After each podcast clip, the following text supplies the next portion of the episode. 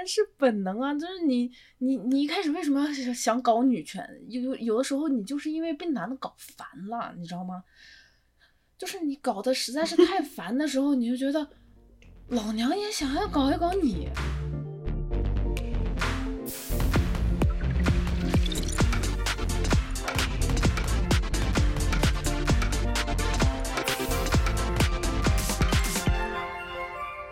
欢迎大家收听大波伏娃。大波伏娃呢是一档女权喜剧播客，由五名在纽约探索女权喜剧创作的女性组成。我们五位主播在纽约的线下开放麦相识，也一直想把这种线下活动中充满力量的气氛带给全世界各地的女性。今天作为我们第一期节目，我们想探讨的是女性为什么要做喜剧。参与录制的有五位主播。大家好，我是小勺，勺是红薯的勺，少在武汉话还有笨蛋的意思，所以我是拔丝笨蛋。女权主义者是不是不建议一上来就骂自己笨蛋啊？那我是旋风土豆吧。好，大家好，我是潘一，我是我来自东北，然后潘长江是我 老舅，潘长江不要不要告我们。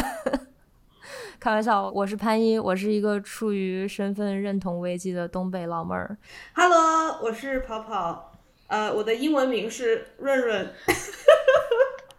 笑死！对不起，把自己逗笑了。我从小就是体育委员，现在成了一个喜剧演员，就是一个四丫。欢迎跑跑，欢迎。接下来桃子。大家好，我是你们的桃子姐姐。这个“桃”呢，它一音多义，它可以是淘气的“淘”，也可以是逃命的“逃”。一个润润，一个桃。欢迎桃子。这个主旨非常明确。刚才和大家打招呼的是大波福娃的福娃们，现在您听到的是大波福娃的大波。名字来源于事实。大家好，我是张波。现实生活中，我是一个励志、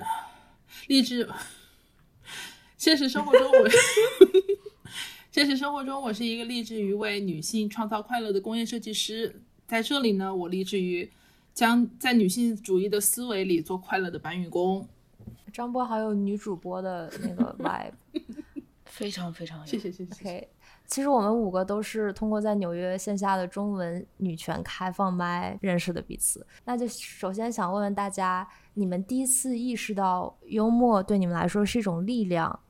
是什么时候？我从小的时候我就很喜欢看那种笑话大全。我不知道在那个纸质书还盛行的年代，大家有没有买过那种东西？就或者是那种什么脑筋急转弯大全？就比如那种，我打个比方吧。就汽车，它在右转的时候，哪个轮胎不转？哪个轮胎不转？呃，右轮胎。算一下。你就说嘛。答案是备胎。哎呀，就这种东西，对我小时候就最喜欢这种东西。对，然后我就会找这种烂梗，然后段子之类的背下来。第二天给同学讲，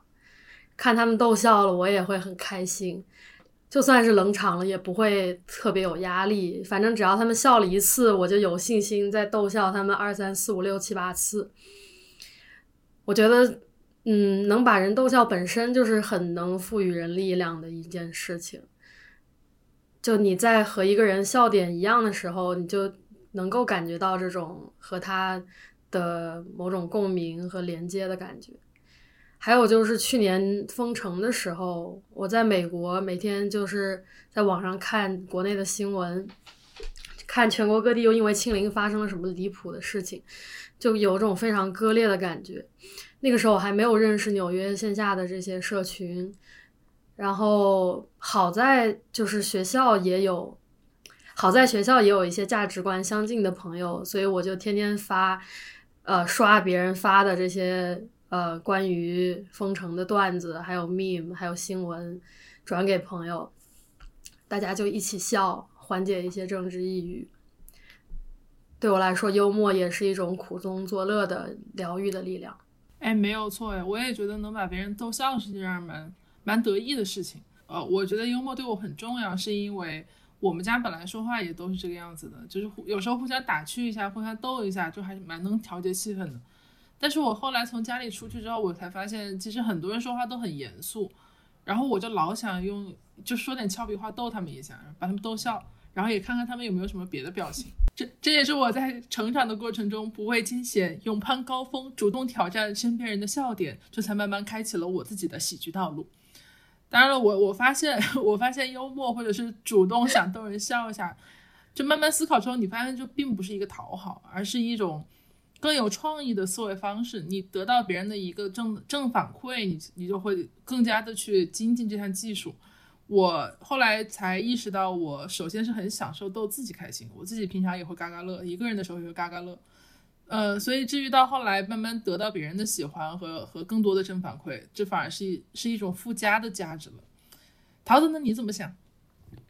桃子姐姐上学的时候就是一个很喜欢接话霸的女学生，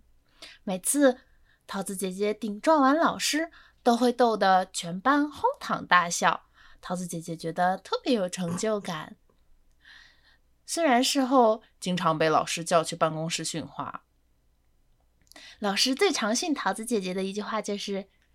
你一个女孩子，为什么不能文静一点啊？总像个皮小子似的。”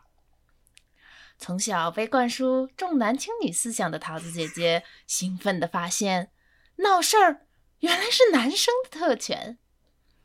而我。如果闹事儿，那那一刻我就是男生。甚至每次被老师叫到走廊里罚站的时候，一排男生只有一个是女生，那就是桃子姐姐。桃子姐姐感觉特别自豪，好像得到了什么男性才能拥有的殊荣，哪怕那是一种惩罚。有一次，班主任觉得。我是个女孩子，脸皮薄，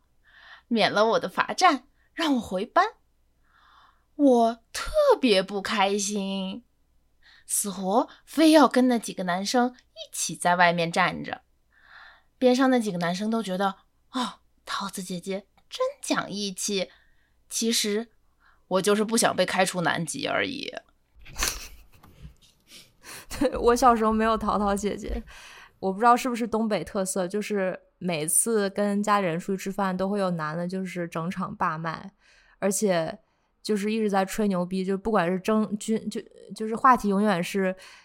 军事或者政治。我印象有很很深的，有一次一个中年男的在聊毛主席，然后就聊了整个晚上，然后最后他 他得到的结论是毛主席不是人是神，但是这里没有 没有说 毛主席不好的意思。但是，我其实觉得有人听你讲笑话，并且配配合你笑，是一件非常体现权力关系的事情。就比如说我刚刚说到的，在应酬的场合里，权力下位者的陪笑，就陪笑也是一个很有趣的抗，就是很有趣的概念。嗯，对，嗯，就本身陪笑就是维持社会秩序的一个工具吧。啊，然后还有就比如说在工作场合中，啊，一个领导讲笑话，你就是必须要陪笑，就是你你被期待会陪笑。我觉得这个规律可以泛化到任何公共场合，就笑话的功能往往是会强化权力集团的价值观的。嗯，就是我第四觉得幽默是一种力量，其实是因为是我妈，因为我妈是一个。挺幽默的东北女人，然后她就是我记得小时候，不管是跟亲戚吃饭啊，还是跟朋友吃饭，就只要有她的场合，就是笑笑声连连。但她我觉得，就我不知道她是天生幽默还是，但她非常注注重自己幽默的这个特质。就是我记得小时候。家里的书架上都是那种什么演讲与口才呀，什么幽默，什么笑话，什么什么什么书，就他也会就是每天在翻读。我觉得可能我妈很早就意识到了，作为女人，你如果幽默的话，是一种很有力量的特质，因为起码你在讲笑话的时候，在这种饭局上，你会有一席之地，就是给一些男人会认真聆听你的时间。然后他也教育我说，让我要学会幽默。嗯，他有一句名言，就是幽默的人都是聪明的，但聪明的人不一定会幽默。所以我的目标就是做一个又幽默又聪明的人的东北人。嗯，可能对于我来说，我觉得幽默很多时候它像是一种防御机制吧。这里可能有点丧，但是我觉得是真的，就是有些可能是很真实的疼痛和创伤，用一些嘻嘻哈哈的方式说出来，可能就没有那么痛，或者没有那么严肃了。就上学的时候，就那时候我真的我是个很有正义感的人，有时候就是会去据理力力争一些事情，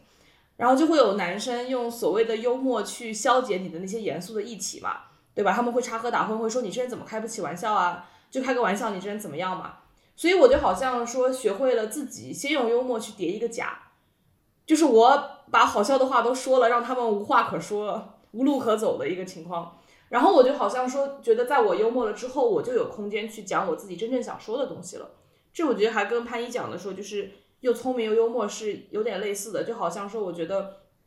作为一个女性，你必须得两个都做了，你得把两个事情都做得很好。他们才能听你的讲话，但是我觉得这样的话，其实，嗯，对我自己来说，确实也是慢慢的寻找到力量的一个过程。就是幽默可以作为一个维持社会秩序的工具，但是跑跑说的是幽默可以，呃，被权力上位者来利用，然后作为一个压迫的工具。我觉得这个也蛮有意思的。嗯，就是我们是一个女权喜剧博客嘛，所以我还是挺好奇大家是什么时候意识到自己是女权主义者的。对，我是从小就比较 queer，因为我有一个比我小一点的弟弟，就是我从小就从不服他，然后到不服男的，就是有那种很强的好胜心。后来大概是到初中的时候，就是才读到一些女权视角对于广告媒体中的女性刻板印象的这些批判，就是类似这样的文章，就从这里才开始真正接触女权主义这个理论的概念。呃，我第一次表演脱口秀是在刚刚说的纽约的这个女权开放麦，然后当时呃那一场的主题叫冲破四零四，我当时看到这个海报的时候，一想哇，冲破四零四，那是不是就是都是来讲这个政治段子的？觉得太好了，时不我待，有一种积攒多日的不满终于有机会宣泄的那种感觉，然后我想当然的以为大家都是去讲政治段子的。我就写了满满五分钟的不能播的内容，到了现场才发现，多数人都是来吐槽，呃，我的约会对象，呃，奇葩男人。然后当时就想，嗯，好吧，是不是女权开放麦就一定要讲这些性啊啥的话题？后来发现其实完全不是的。对我觉得女权就是一个让大家找到同温层的契机，很多有女权意识。的朋友，他同时也会对体制、对一些呃，比如说资本主义，嗯，对，有一些批判的态度。然后后来也就有了，后来，嗯，然后第一次表演的反响特别好，后来也就有了自信继续上台表演，然后自然而然的可以用自己的经历结合女权视角去写段子。我觉得女权并不等于只谈性与性别，也可以谈大家自己买菜做饭啊，谈迷信啊，谈政治，谈宇宙洪荒。这个也是我觉得我们做这档播客想要聊的事情，就是一些有的没的，但是是女的谈的。我很难回想什么时候自己是突然成为女权主义者，更像是，好像等我意识到的时候，我就已经是女权主义者了，就是已经没有回头路了，你们知道吗？就是我印象比较深的是我小学二年级的时候吧，当时老师教人称代词嘛，然后老师就说啊男他女他宝盖头的他这个要怎么用怎么用，大家都知道怎么用，然后老师就出了一道超纲题，然后老师就说，那有一群人有男的有女的，你们想怎么用？就是应该用哪一个哪个他？然后当时我就觉得，哎，机智如我，那男他。给男的，女他给女的，排除法也很简单啊。第三个，我就说宝盖头的他。然后我后半节课也不是没有道理，我觉得。然后我后半节课就 是站着上的。当时我就觉得特别不公平。对，我觉得很有道理啊。排除法嘛，对吧？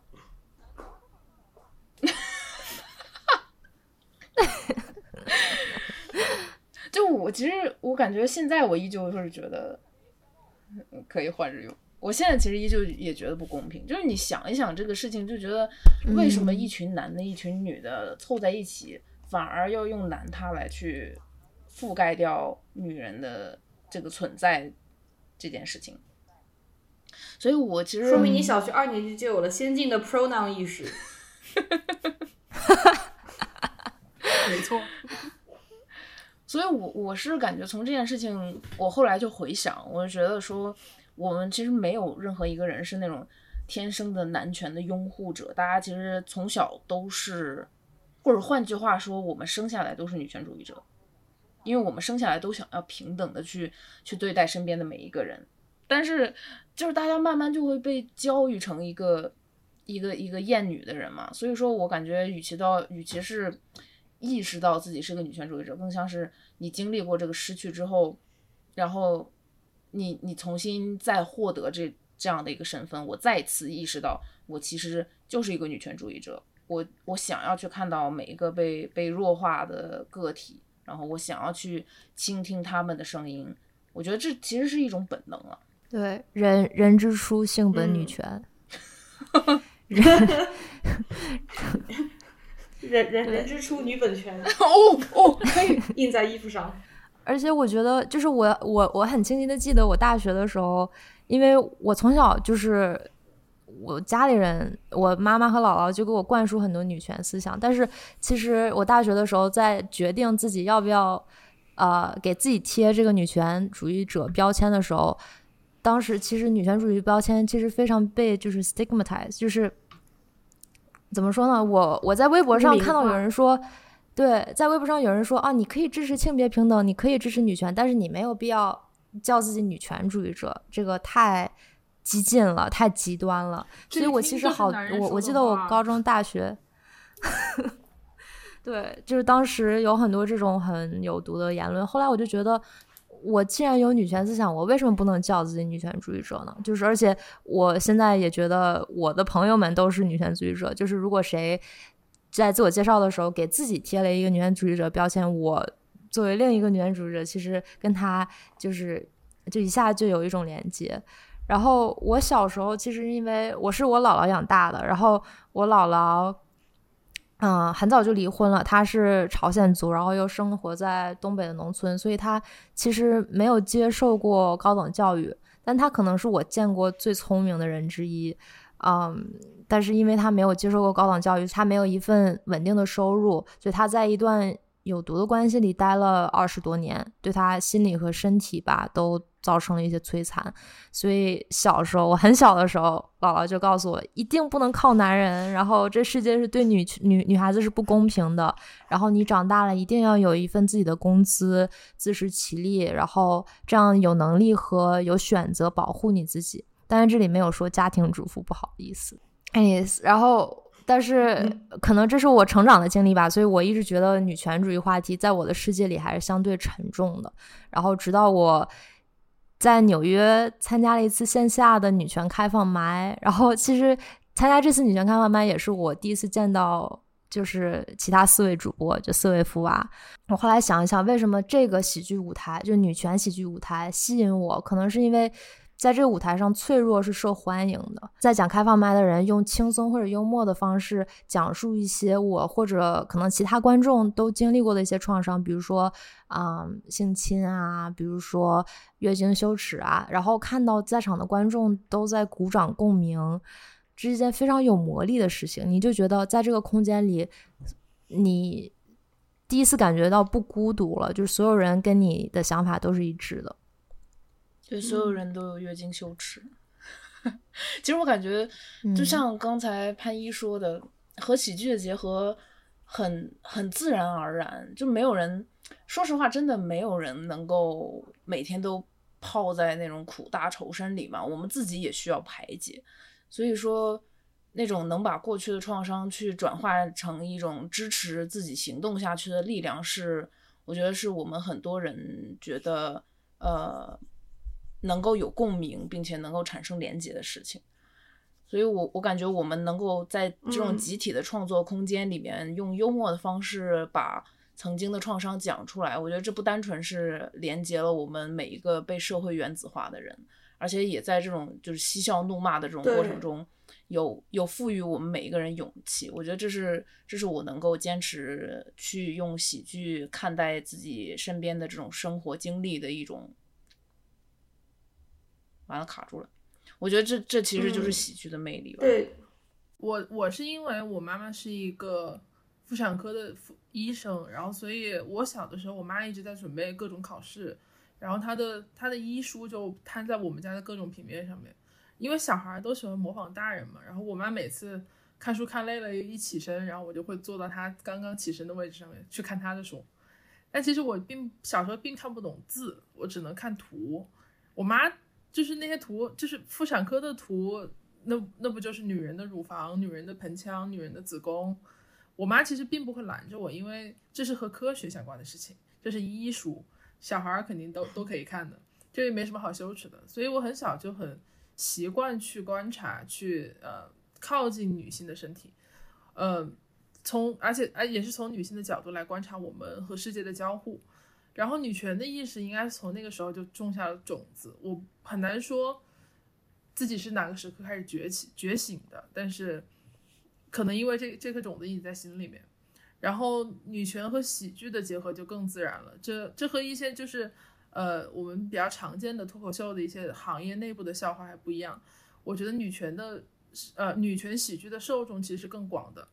然后我们也更定义也更加的包容，比如你看一个幽默的女人是吧？她们对生活有观察有调笑，然后对一些不合理的事情提出质疑和反击，这这不就是我的本分吗？而且我觉得，就用女性的生命经验讲笑话，这是这是天赐予我的，这是就是我这辈子该做的事情，是吧？嗯，哇，就张波说这个让我想到就是性性教育那个英剧，就是因为那个嗯里面男男主人的妈妈也是一个，就是家里就男主人的妈妈是一个性 therapist，就是性辅导师还是怎么样？性 sex 呃 therapist，就是，嗯然后他家里也会有那种妇产科的图，然后这个就导致男主人从小到大就没有办法自慰，因为他觉得跟性有关的就跟妈妈有关，但是 就就很明显在张波身上是完全相反。他们家应该不只有女性的身体，他们家还有男性的身体，就是这个东西太日常见了，就这些东西都是和妈妈相关的一些符号。当然，真的这个是这是一部分，就是性是性和妈妈的连接和女性和妈妈的连接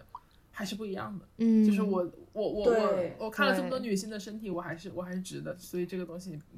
你你 对对人对人的影响还是我刚就想说，我刚就想说，这个张张波从从小看女人的身体看到大，居然还是一个钢铁直女，真是让人觉得不可思议呢。我感觉我也是，就是因为我的妈妈是一个挺不寻常的一个女性吧。我这个我觉得更更少是在就是性和身体上，更多的我觉得是在就是我的妈妈是一个在母职之外生活非常丰富的一个人。嗯，甚至就是我经常脱口秀也会讲到我妈妈的段子嘛，就是她不仅思想比较开放，而且她自己其实就是我觉得我跟她的关系非常的不像是母亲和孩子之间的关系，甚至有时候会觉得说可能，嗯，她作为母亲并不像其他的母亲那么，呃，怎么说传统意义上称职吧，就是她不是一个会把自己的重心放在家庭里的人。嗯，我中之前有过一个很有名的段子，也就是在讲说，就是我妈妈以前得到了一个出国深造的机会，就把两岁的我丢在了国内，跑来了美国。所以我觉得这其实是能够认识我妈妈在母职之外的一个女性的身份，其实对于我来说是成长中一个很重要的，也是挺不寻常的一个经历吧。但从某种意义上来说，我觉得这也是一种特权，因为我知道，嗯，中国的孩子大部分情况下都不是这样的一个家庭环境，所以我觉得，呃，一方面从小会觉得说自己可能家里不太一样，嗯，会觉得有点自卑或者奇怪，但是另一方面就是又慢慢的意识到说这其实是一种一种特权。但是我觉得我自己就是真的认识到自己是一个女权主义者，这个我觉得跟酷儿的身份的觉醒也是有关系的吧。就我一直能接触到女性主义、女权主义的理论，然后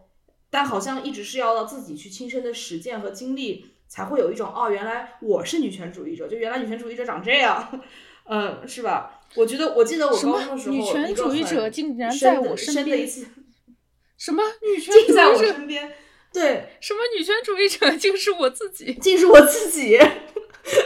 女权主义者竟是我自己。对，因为我高中的时候，我感觉就是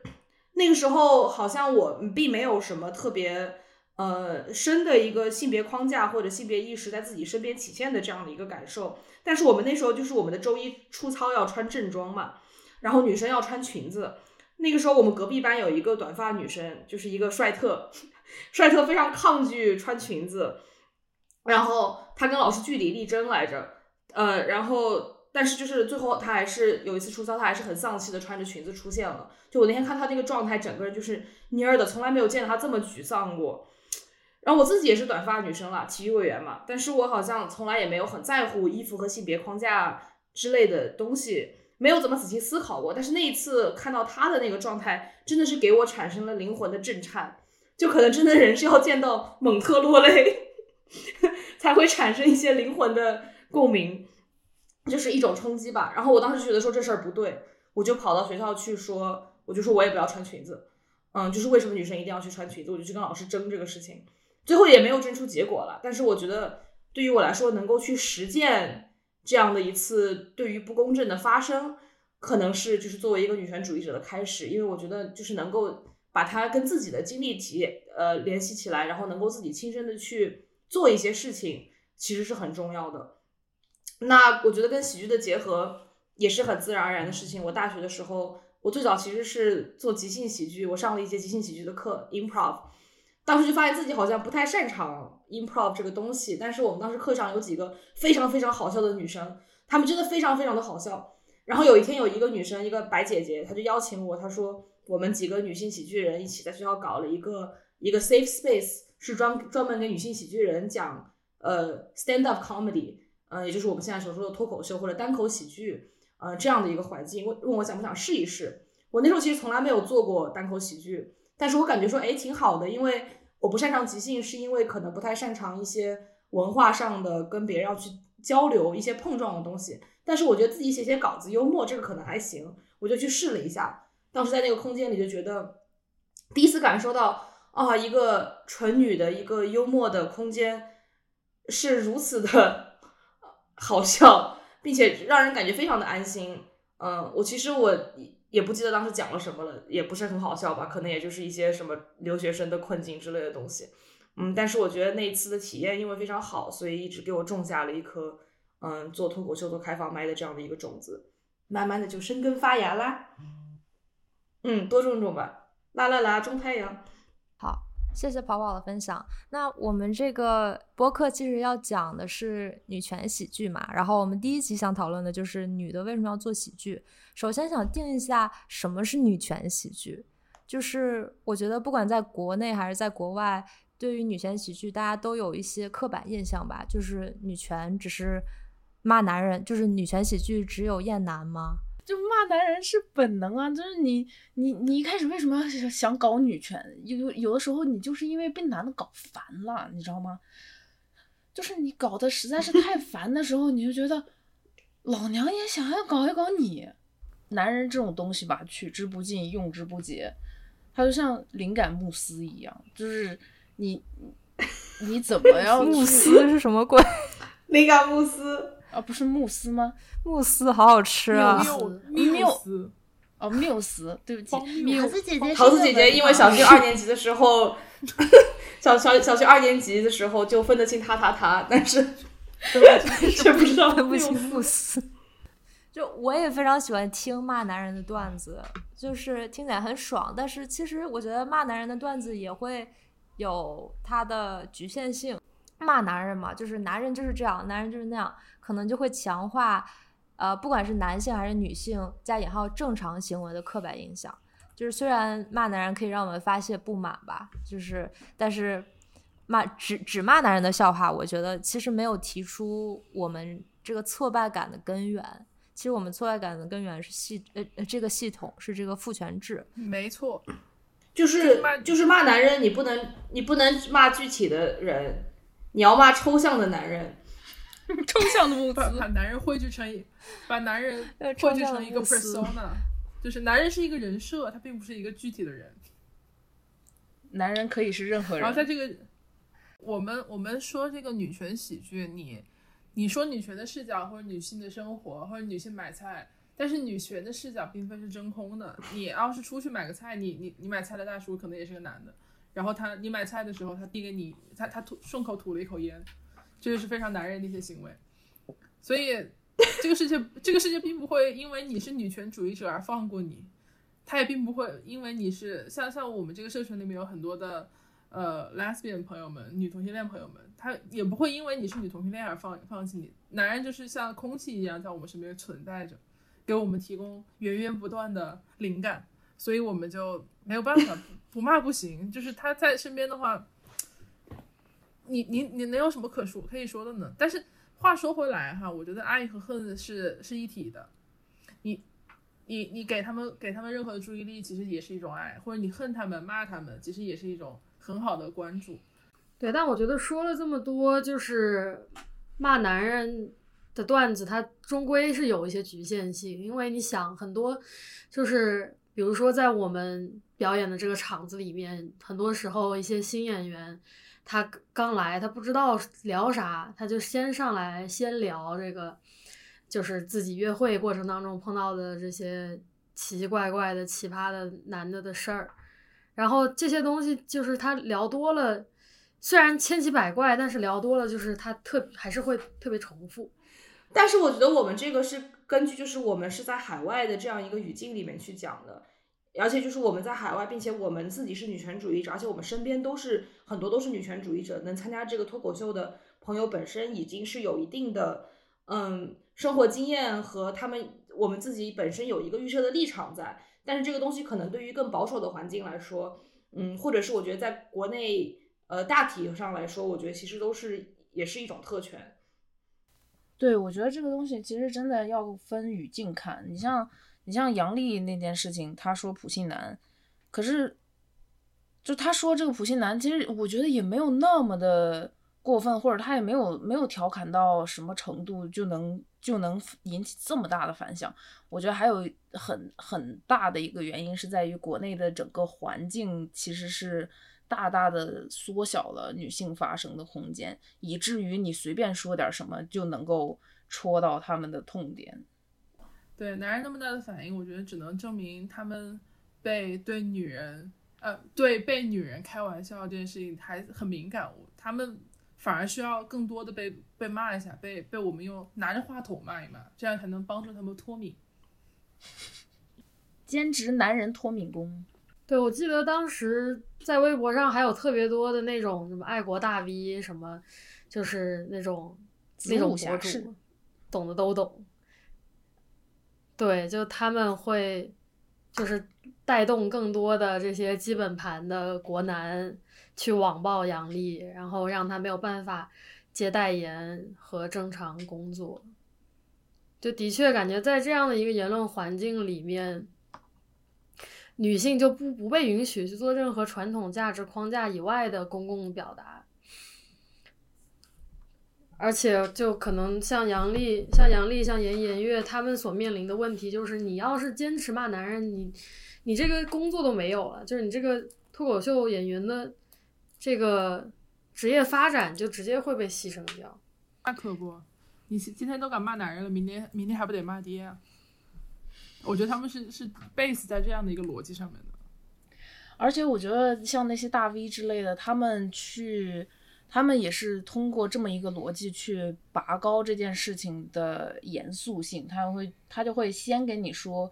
说你看他都已经骑到我们头上来了，爹你不管管吗？对的，在这样的舆论环境下面，嗯其实就是任何的骂男人都是一种站出来的勇气，骂男人这件事情本身就是一个激进女权的行为。对，不管是大骂还是小骂，我觉得它都带动了很大量的公共讨论，然后也让更多的女性开始反思自己的经历，然后看到这些自己过去内化了的社会上针对女性的不公，然后也加入到这个发声的行列当中来。嗯，从杨笠当时讲普信男的那个段子后面，我们这两年也可以看到更多的。大量的对男性气质、对于阳刚的调侃。对我觉得，当我们面对一个主要是女性和酷儿的观众群体，作为脱口秀演员，其实有能力也有义务去做更多。当我们在一个女权的空间的时候，大家对男权社会的质疑已经是基本共识。那这样的一个前提下，我觉得焦点应该还是还给酷儿，还给女性，还给我们自己。嗯，说的好，说的很好。嗯，对，但是我还想再加一点吧，就是因为，嗯，我们说骂男人也好，不骂不骂男人也好，当时我第一次在纽约参加线下的这个女权开放麦，最吸引我的一点是大家的个人叙事，就是因为我觉得中国女性站在舞台上讲自己的故事太重要了，因为有我我我觉得因为种种的原因，公共视野下的中国女性叙事，就比如说月经啊、性侵这种话题，经常夹杂着很多羞耻。所以能在一个舞台上，在一个公共场合去讲一些比较私人的话题，是一件是一个特权吧。嗯，而且我觉得对对我来说，为什么个人叙事比较重要？是因为女权不应该是那种很大的理论。我记得我大学的时候参加了一个白女组织的女权俱乐部，然后第一个活动就是大家。每个人拿了一叠的那个 PDF，然后再读第二性的节选，就是没有说第二性不好意思，但是我当时真的读不进去。对，在读波伏娃，但是我 ADHD 真的是读不进去。他们应该多读一点大波伏娃。参加那个俱乐部，Exactly，就是我我当时就没有参加过任何那个俱乐部接下来的活动，所以想做这个播客也是想提供一些更丰富的女性叙事吧。嗯嗯，好，那我们说到这儿，说我们定义了女权喜剧应该讲什么？嗯，我想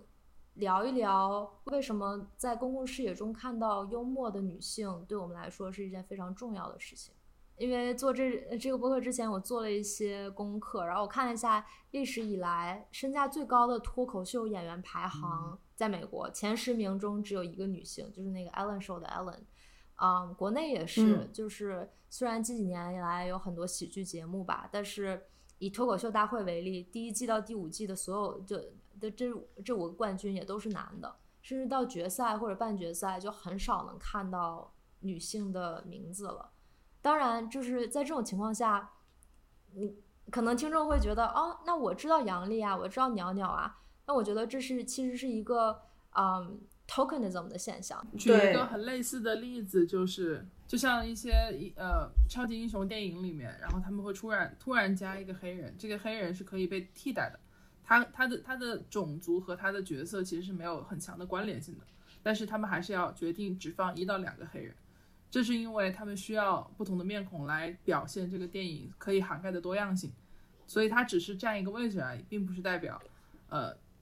这个角色和他种族的重要性，但是最主要的英雄很多都是都是男性，这也是为什么后来的黑豹和以及刘思慕主演的，哎，那个那个黄人电影，哎，不是，我想到了池子的那个河南的黑人女性的梗，对对，也这也是这也是我，对，这这完全就是一个一个拿拿那个拿就是样板主义、样板化或者 tokenism 去。呃，反向去说政治正确是不好的这样的一个例子嘛？就池子说的这个，他说我要是一个河南的黑人女性，我可以得到很多的好处，不会像现在这么难。这其实就是一个，他就会觉得说政治正确现在怎么怎么样，就是像那个波儿刚才讲的，很多超级英雄电影，其实我们看不到的这些隐性的东西，它的这个所谓的样板本身，我们看到的大部分的东西，其实都是以一个呃 cis het。呃，white male 的这样的一个模板，就是他是一个顺性别的呃异性恋的白人的男性这样的一个大主流的一个情况下，我们看到一点点的少数，就会经常被人拿出来说事，就会认为说这是政治正确。但其实我们作为亚裔，尤尤其是我觉得很多亚洲男性，可能他们自己不能理解的是，我们都是政治正确的受益者。是因为政治正确，我们才有了这么一点点的能够去立足的机会。所以就是我觉得现在的行业状况嘛，在脱口秀里绝对是一个男性大大居多的这样的一个情况。嗯，但是就是真的就是会有人一直会反驳说，那你看不是还有杨笠吗？杨笠还天天骂男人呢，这就是样板化一个很直观的现象，就是他们真的就是会把这些人去拎出来，而且还会拿他们做反向的例子去反过来锤你，就是不仅是说啊给你们女人发声的机会了，而且你们女人用这个机会还在拿拿来骂男人呢。就是因为女演员我们能看到的实在是太少了，女演员本身就很少，然后能看到的就更少了。因为我觉得脱口秀毕竟是一个娱乐产业，在这个情况下，representation 更重要了。因为其实男性居多是一个大部分的产业都在面临的事情，头部产业都是这样的。但脱口秀因为是娱乐行业，所以这个事情更明显，哪怕在国内就更严重了。现在我们能拿出来在台面上讲的，其实也就是杨笠啊、袅袅啊、赵小慧、严艺、严月。斯文吧，斯文都不太出来讲了，就这么几个女性可能，而且哪怕就是只有这么几个女性，她们也经常会就是被人混淆，分不清她们谁是谁，在这样的一个大部分都是男性的一个情况下，所以其实我觉得能够看到她们就已经是增加可见度了，这就是一个 representation，但是这其实并不够嘛，我们还是需要去不断的去争取这个空间。我觉得他们很多时候，不管是塞一个黑人在白人电影里边，还是塞一个女性在一个全是男的的地方，就有一种免责声明的感觉。你们觉得吗？就免责声明，你看 我都已经加了一个人进来了。是的，对你还要怎么样啊？对对对，对你还想怎么样嘛？嗯，对，然后然后我都加我都加塞儿了。对，然后还有一些观众会会说啊，你们黑人的声音已经够大了，你们女性的声音已经已经够大了，但是这所有的逻辑。或者是隐形的逻辑，其实就是你们喧宾夺主了，那谁是宾谁是主呢？并不是说现在的声音大的人就是主子，我们就是 这个这个主这个事情是可以风水轮轮流转的。而且这个也不是，我觉得这个也不是说多政治正确，而是这个过往的标准太政治不正确了，所以哪怕稍微想把它掰回来一点，都像是一个。多不得了的事情一样，其实也根本不是的，这是还这才哪到哪儿呢？对，啊，我就是想说，我觉得其实这个现象现在可能在海外，嗯，稍微好一点，但是我觉得女性喜剧人站上舞台也经常会有一些刻板印象的困难吧。我之前也有在参加开放麦的情况下，就全场女生非常非常少，可能就两三个，嗯，中文的开放麦啊，然后。那个男主持人在介绍男性演员的时候，就会说：“啊，接下来演员是我很好的一个朋友，或者是接下来这位男生他非常的幽默，怎么样？”然后到了我，他就说：“接下来是一位漂亮的女孩子。”他就说：“接下来是一位漂亮的女孩子，就是不仅强调我是一个女的，还强调了我的外貌，for no reason at all。”嗯，然后我当时就觉得我上台，真的，然后我当时我还是一个女孩子，exactly。然后我当时上台，我就说：“天哪，我从来没有被人称作过 漂亮的女孩子，Never in my life。”就是我觉得，哪怕我们已经在这个行业里了，或者说我们已经在这个空间里面去寻找话语权了，还是会被客体性被去凝视，嗯，被去不当做一个从业者去尊重，而会去对你的外貌评头论足，这个是让我觉得非常不适的一点。对，而且你看，其实很多男生、很多男的就觉得女的不好笑，女的的价值在于。她们她们漂亮，她们是女性，但并不在于她们的东西很好笑。因为男的很多人不理解女性的笑话，他们会觉得啊，女性要么就是搞笑女啊，要么就是贬低自己啊，低价值啊，要么就是啊，我听不懂她在讲什么。她讲的是一些内心独白，讲的是一些跟我没有关系的事情。但是，所以就是女性脱口秀演员少，可能是因为女性观众少，然后男性讲的东西又都是一些屁屎尿黄赌毒很低级的一些笑话。所以他们互相找到了彼此，他们在他们因为走上了舞台，找到找到了彼此，而我们还没有给 足够的女性更多的机会。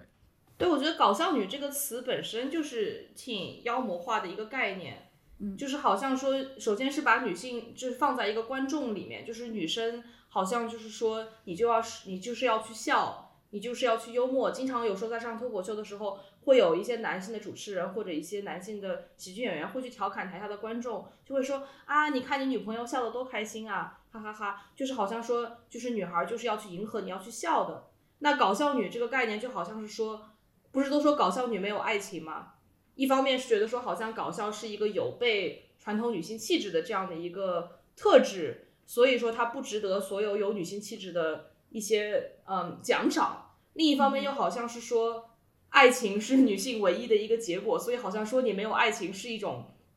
怎么样的惩罚一样，对，对一种贬损，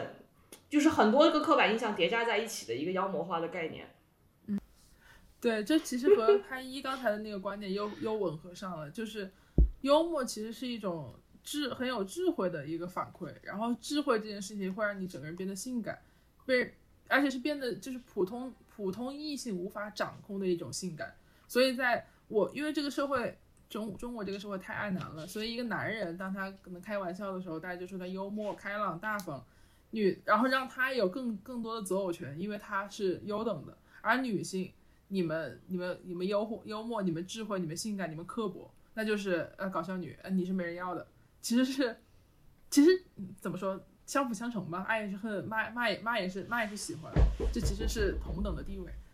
我们这个社会越骂什么样的女的，我们要越要成为一个什么样的女的。波其实提到了主体性的这种东西，就是你你谁是客体，谁是主体。我我让我想起来，杨笠还是说回他那个普信男的那个段子，我觉得他他为什么那么戳男的的神经，那么让他们跳脚？我觉得如果我们再去回去听一下那个段子的话，他他整个的的那个态度，他其实是把自己放在一个主体位。就比如说他他说的是啊男人的小脑瓜儿，你就很难听到女生会说男人的小脑瓜儿，一般都是男生去调侃自己的女女生或者女生朋友或者是自己女朋友，就说哎你看你你傻傻的小脑瓜儿，就是这种，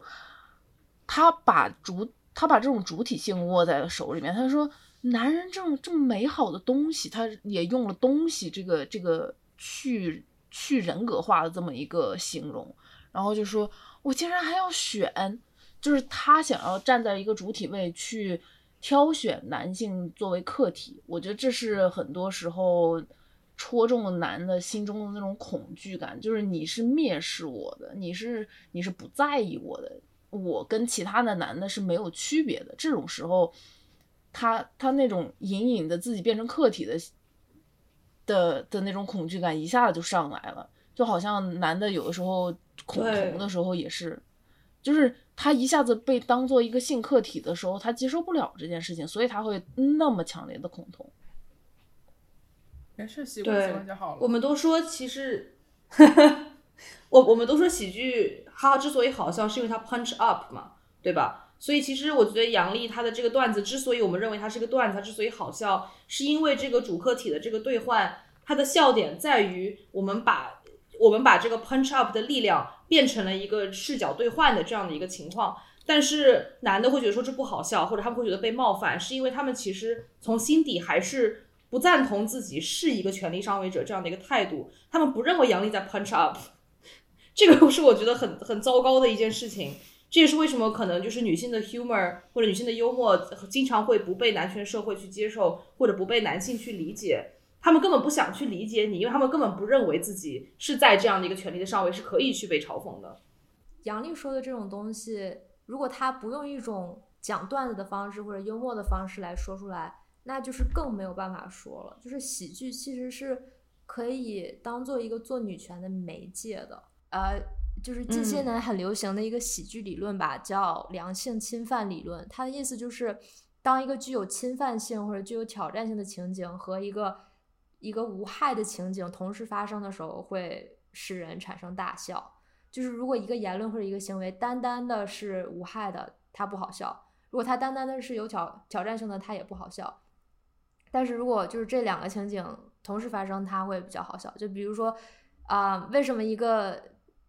和你熟悉的人就是挠你痒痒，你会觉得好笑呢？是因为挠痒痒本身这件事是具有挑战性的。就是如果一个陌生人过来挠你的痒痒，你可能觉得不好笑，它太具有挑战性了。但是如果你自己挠你自己，可能也不好笑，因为没有任何挑战性，它是完全无害的。但是一个熟悉的朋友在做这个行为，你就会觉得是好笑，因为它具既具有挑战性又有无害性。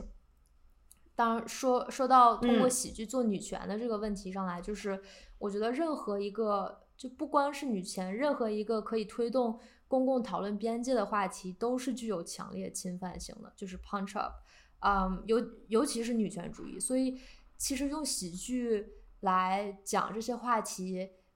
就好像是小时候去儿科医院打针，然后护士打完针之后，护士会给你一个糖一样，就是已经会让权力上位者更好的消化女性想传达的这个信息了。对，嗯，我想补充一下，就是我们刚刚，嗯，都我们刚刚讨论很多都基于一个前提是女性讲的喜剧一定是女权的，但其实并不是这样的。我觉得刚刚我们聊到很多，就是说为什么女生要讲喜剧，嗯，也是因为女生不来讲这个喜剧的时候，好像有的时候喜剧的定义权也被握在了男人的手里。嗯，就像很多女生，她一样也会讲厌女的笑话，一样会荡妇羞辱、身材羞辱其他女生，再或者就是拿自己开涮，批判呃批判自己的身材样貌，或者是用自己的一些创伤作为素材来博观众一笑。对于一些人来说，就自嘲它也能带来一些力量，就是那种我已经可以拿它开玩笑。那代表我已经对这个事情翻篇了，这个事情已经不再困扰我的这种感觉。但是这些笑话其实一样也有风险，一个是观众里面，当观众里有认有一个是观众里面有相似经历的人可能会感到不适，甚至有应激的反应，而另一个是有时候我们愿意相信自己有些，有时候我们愿意相信自己已经翻篇的事情，其实可能。身体和情绪还并没有把它完全消化好。呃，有一个例子，就是一个澳洲非常有名的女脱口秀女脱口秀演员 Hannah Gatsby，在她的专场《奶奶》里面就讲到过这样的情况。她把自己作为一个女同性恋所遭到的暴力编排成了观众可以接受的轻松的笑话，却在这样一个淡化暴力的叙事。当中反复伤害了自己，把自己的伤痛一遍一遍的当笑话讲出来，而每讲一次都会变成对自己的二次伤害。我觉得脱口秀演员首先不应该做的就是把自己当做喜剧的消耗品，这个他并不是所谓的为艺术献身，因为你看，就是会这样子去以伤害自己为前提来创作的。很多时候都是女性或者是少数族裔这些本身就在社会当中被边缘化的群体。你看那些顺直白男的脱口秀演员，哪个会这样搞喜剧的？就他们消耗谁都不会消耗自己。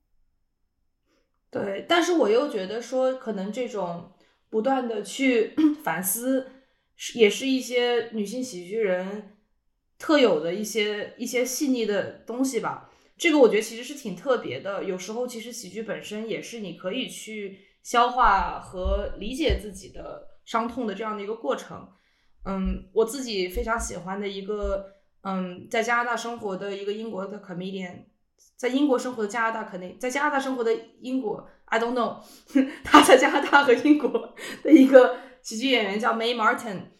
他之前在 Netflix 上有有一部剧叫《Feel Good》，非常非常棒，是他一个半自传体系的一个讲自己做脱口秀经历的这样的一个过程。他的人生其实非常坎坷，他从很小就从家里独立了，然后从十三岁就开始做喜剧，然后一直是混迹在毒品和就是一个被男性笼罩的这样的一个圈层里面。还有是一个就是 teenager，他是一个青青少年，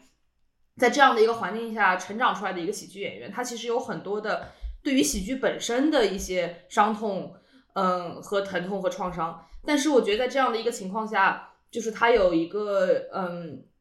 专场叫 Dope，嗯，然后他当时整个专专场其实讲的都是关于药物成瘾的这样的一个话题，这个在我看来是挺禁忌的一个东西，而且其实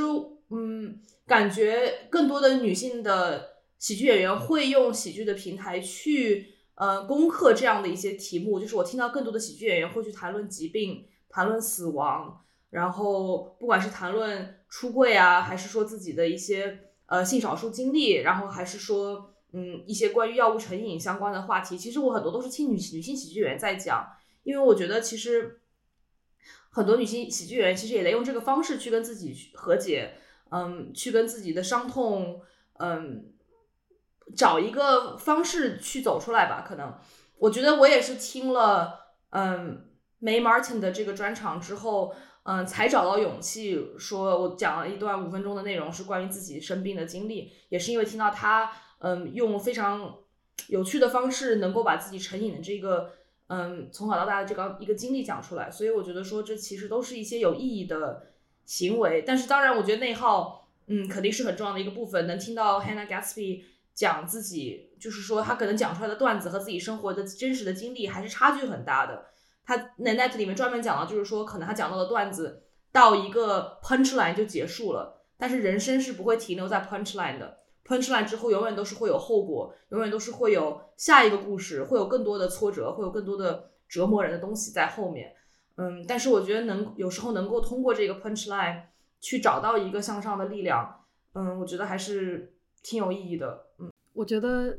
要找到一个能够给自己带来力量和共鸣的方式，而不是深陷在男权的所谓的幽默的那种逻辑里面燃烧自己。但是我又觉得女的搞喜剧就好难啊。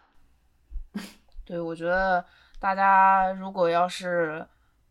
不知道怎么写段子的话，就可以先从骂男人开始，这样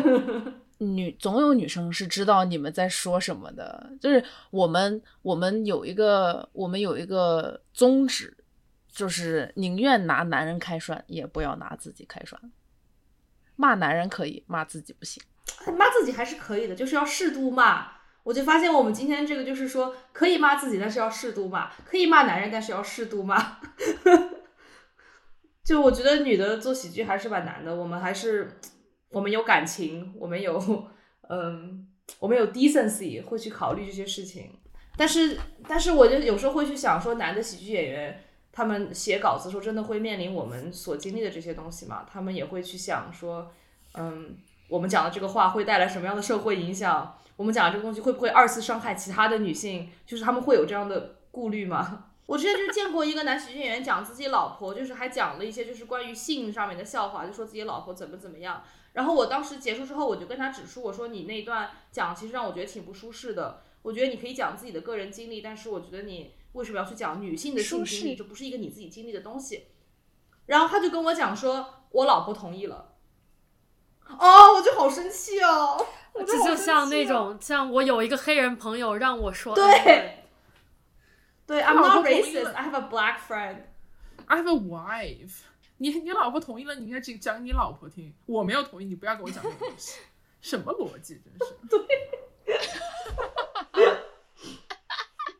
今天大家说了这么多，可能大家听出来了，就是我们作为几个喜剧演员，我们自己都很难去定义什么是女权喜剧，这个是一需需要很多很多的尝试。然后我们做这个播客也是，就是大波伏娃作为宇宙第一个中文女权喜剧播客，我们也是希望有嗯，通过长时间的尝试，然后每一集去探索呃不一样的女性叙事来定义什么是女权喜剧吧。我觉得我当时想要想要跟大家一起去做这个大波伏娃，或者说一起用播客的这种形式来去传播我们的我们的笑话、我们的喜怒悲伤，一定程度上也是想要用幽默的这种视角来去共同解读我们曾经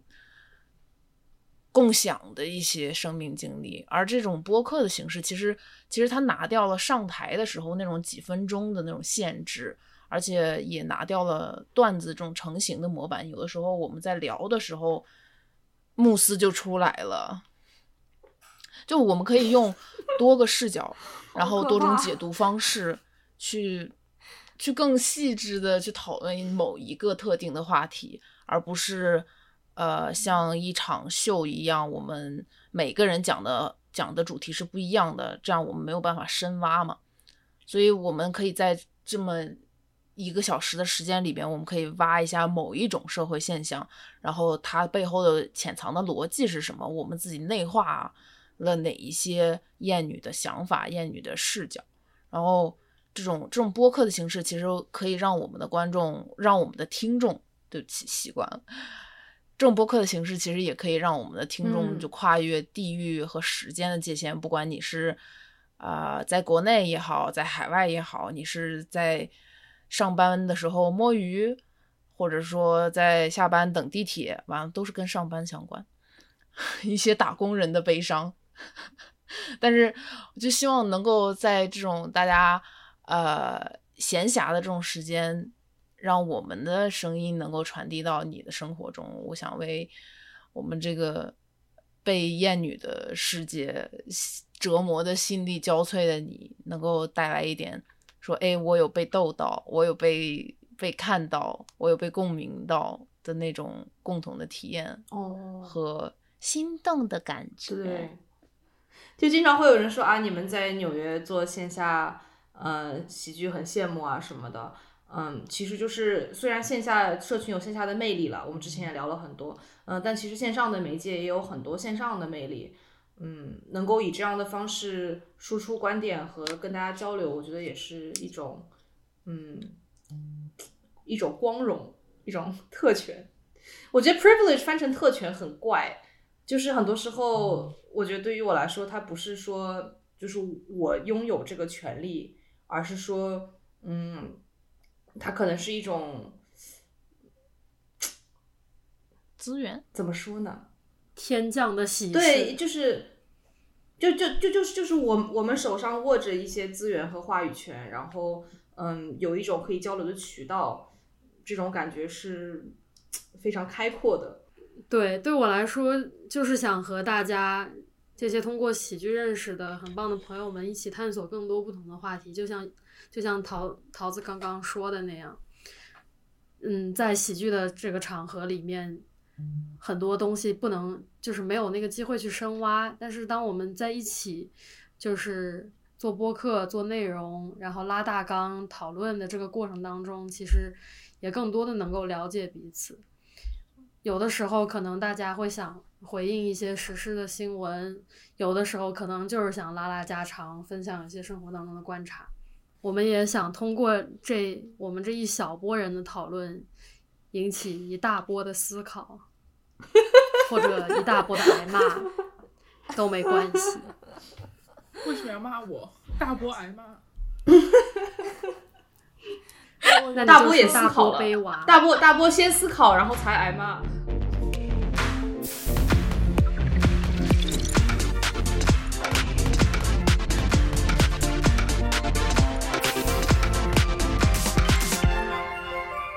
好的，谢谢大家收听本期的大波福啊，今天我们就先聊到这里了。如果你喜欢我们的节目，可以使用文案中的邮箱联系我们。另外，在节目的结尾，我们设计了一个环节，叫做“女的时间”。在接下来的两分钟里，你会听到一位主播或者嘉宾分享一个触动他的女性故事。这位女性有可能是名人，也有可能是主播或者嘉宾身边的普通人。下面进入“女的时间”。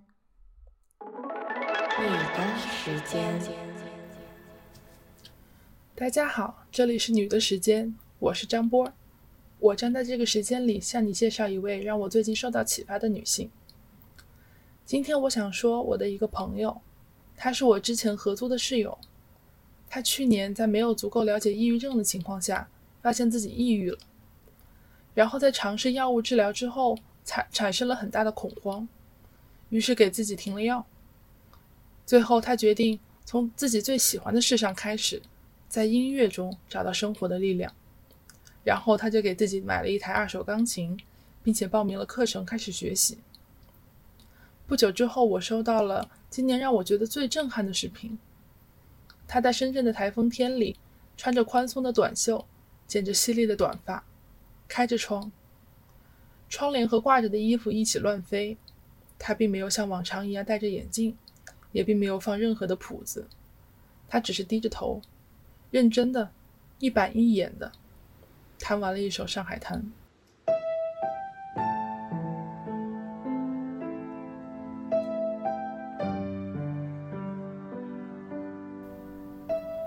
上海滩的琴声里，浪奔浪流，滔滔江水不休，而他的窗外是电闪雷鸣，暴风骤雨不止。他只是坐着。徐徐又笃定地弹着，我觉得很感动，看着他在钢琴里用专注和热爱唤醒自己的生机。我问他怎么台风天里还开着窗，他后来告诉我说，那天风很大，他的心情很好，他喜欢那种风雷电雨的天气。要是可以的话，他都想去雨里弹。